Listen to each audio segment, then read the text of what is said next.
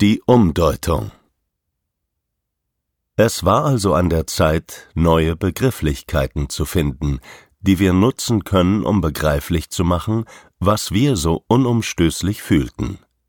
Sensible Wahrnehmung als Grundlage klang erstmal konstruktiv, aber noch so wenig griffig und übertragbar. In unserer Arbeit ist die Nutzung von Bildern und Metaphern schon immer ein wichtiges Mittel. Sie sind schön eingängig und helfen, komplexe Sachverhalte verständlich zu machen. Sie entsprechen beispielsweise der Hypnotherapie nach Milton Erickson. Dies ist unserer Meinung nach eine sehr wirksame Methode therapeutischer Arbeit. Auf dem Weg zu unserer Metapher haben wir zunächst verschiedene Tiere zur Hilfe genommen. Anfänglich waren sie noch sehr unterschiedlich, sowie auch das Verständnis von Menschen mit und ohne Diagnose stärker voneinander abweicht. Wir starteten mit dem Bild von Pinguin und Kamel, die sich verlieben. Die große Herausforderung der beiden? Wie können wir mit unserer Unterschiedlichkeit und unseren unterschiedlichen Lebensräumen zusammenleben? Das Kamel bräuchte schon eine besonders leistungsstarke Heizung und prima Schuhwerk um in der Antarktis nicht festzufrieren.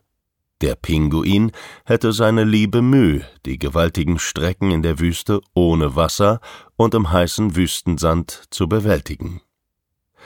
Klar wäre, dass beide im Lebensraum des anderen viel Verständnis und Unterstützung erhalten müssten, um nicht unterzugehen. Hinzu käme, dass, egal wie lange sie im anderen, für sie falschen Lebensraum wären, sich niemals ihre Natur ändern würde. Nie würde das Kamel tauchen oder der Pinguin Wasser speichern. Aber auch bei diesem Bild war schon klar, beide sind völlig in Ordnung, intakt und keineswegs defekt oder krank. Aber diese Tiere hatten nicht so viel mit den menschlichen Eigenschaften zu tun, über die wir sprachen. Das Bild war es noch nicht. Geholfen hat uns dann ein geläufiger Satz, den wir im Zusammenhang mit Autismus bereits kannten. Katzen sind autistische Hunde. Beides wunderbare Haustiere, aber doch recht unterschiedlich. Der Hund ist ein gruppenaffines Familienmitglied, welches sich ins Rudel Familie eingliedert. Er ist mit Pädagogik zu erreichen. Mittlerweile gibt es massenhaft Hundeschulen und jede Menge Erziehungsratgeber. Der Hund ist in seinem Wesen sozial orientiert. Er folgt dem Menschen auf Schritt und Tritt und zieht seine Energie aus der Gruppe und der Beziehung zum Menschen.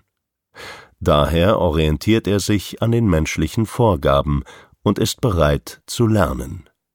Somit verbildlicht der Hund den Prototypen eines neurotypischen Menschen. Wie ist es denn bei der Katze? Die Katze hat zwar auch Lieblingsmenschen, aber im Zweifel ist der zweibeinige Dosenöffner austauschbar. Fahren wir in den Urlaub und der Nachbar füttert die Katze, ist er geduldet.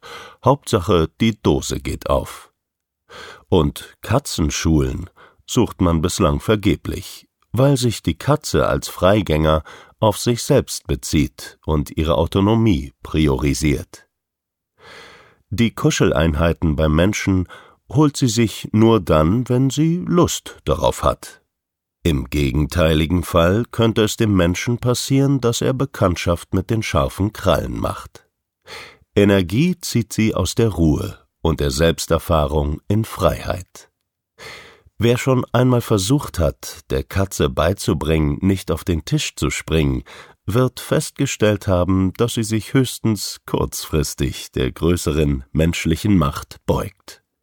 Sie ist aber nicht wirklich bereit, das menschliche Anliegen zu berücksichtigen. Sie wird bei nächster Gelegenheit wieder auf den Tisch springen. Ihr Bedürfnis hat immer Vorrang. Dies macht sehr deutlich, dass mit einer Rudelerziehung bei Katzen nichts zu holen ist. Sie bleiben autonom und selbstbezogen. Die Katze versinnbildlicht somit den Typus eines autistischen Menschen. Auf die Idee, Katzen als gestört behindert, defizitär, also therapiebedürftig zu definieren, ist aber bisher noch niemand gekommen. Wieso auch? Katzen und Hunde ticken eben unterschiedlich. Wer sich mit dem Wesen von Hund und Katze auseinandergesetzt hat, passt seine Erwartungshaltung an das Verhalten dieser beiden Spezies entsprechend an.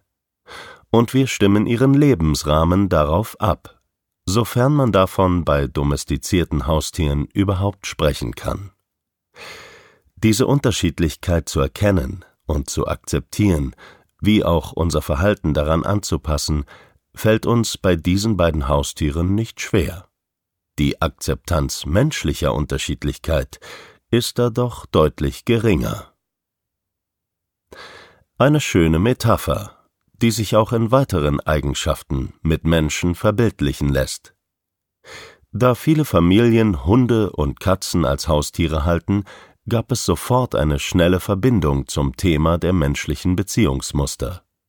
Die Metapher hat allerdings den Haken, dass unsere geliebten Vierbeiner domestizierte Wesen sind und immer mehr Züchtungen wesensverändernde Folgen verursachen, die dem Naturell von Hund und Katze widersprechen. Daher suchten wir noch etwas ursprünglichere Tiere, die weder domestiziert sind, noch einen künstlich erschaffenen gemeinsamen Lebensraum haben. Und so entdeckten wir eines Tages Wolf und Bär.